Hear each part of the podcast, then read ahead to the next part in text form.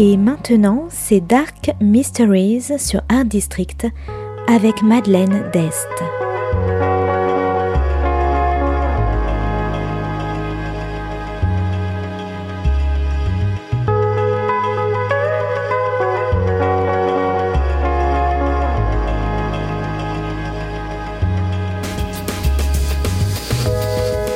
Welcome to Dark Mysteries, a book review show devoted to crime, mysteries, thrillers, and the dark side of human nature.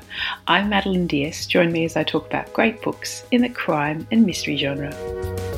Today's book is Death of a Bookseller by Alice Slater, published in 2023 by Hodder and Stoughton. Today's book is about trauma, obsession, and books. Loner bookseller Roach is obsessed with true crime and has worked at Spine's bookshop in Walthamstow for years. One day, a new manager and a group of new booksellers come to work at the shop, including the perfect Laura. Unlike Roach, Laura has matching outfits, cute tote bags, and all the customers love her. At first, Roach despises Laura as another normie but after Roach sees Laura's performance at a local poetry night, she glimpses another side to Laura and becomes determined that they should be friends.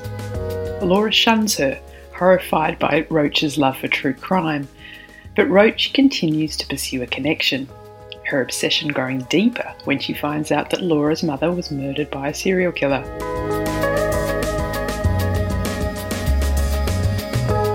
Meanwhile, Laura is plagued by the grief of her dead mother a lack of relationship with her father, and an unrequited lust for her fellow bookseller Eli.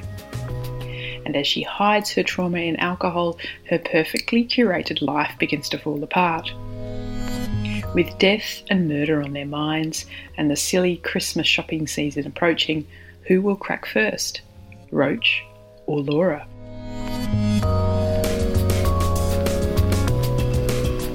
Death of a Bookseller is an enthralling thriller about obsessions and morbid curiosity. It's about stories, the power of words, and the power of narrative, and who controls their own story. It's dark and modern and twisted, while building a sense of dread which wouldn't let me look away. The book is told from the alternate views of Roach and Laura as Roach becomes increasingly obsessed and Laura spirals downwards. Roach is a prickly character, terrifying and pitiful.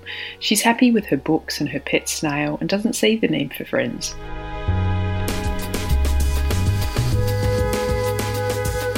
This is a difficult read at times as Roach goes deeper and deeper into her obsession. Oblivious to Laura's slights, she still convinces herself that they'll become best friends one day if only given the right circumstances. But there's a brighter side to her Laura hobby. Roach begins to see how other people can enrich her life. It seems that Laura, who appears perfect from the outside, has covered over her trauma with a thin veneer in the ideal shade of lip gloss.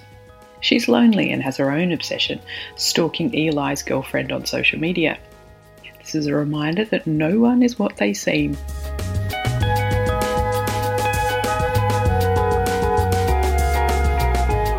Now, Laura's view on true crime is an interesting reminder about how it glorifies killers and forgets the victims, who are nothing more than names, especially in the current world awash with true crime podcasts trawling through other people's, real people's, traumatic experiences and lives.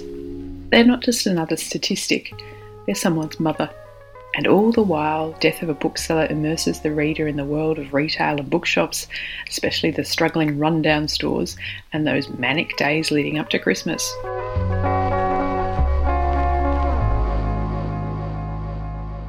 So, if you like messy heroines, poetry, snails, booze, suspense, and bookshops, you might like Death of a Bookseller by Alice Slater.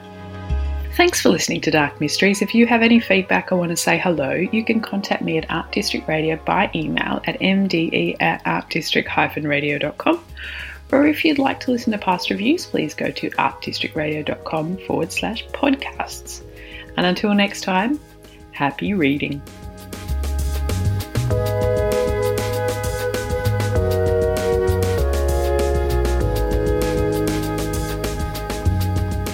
C'était Dark Mysteries sur Art District, la chronique en anglais de Madeleine Dest qui nous vient directement d'Australie.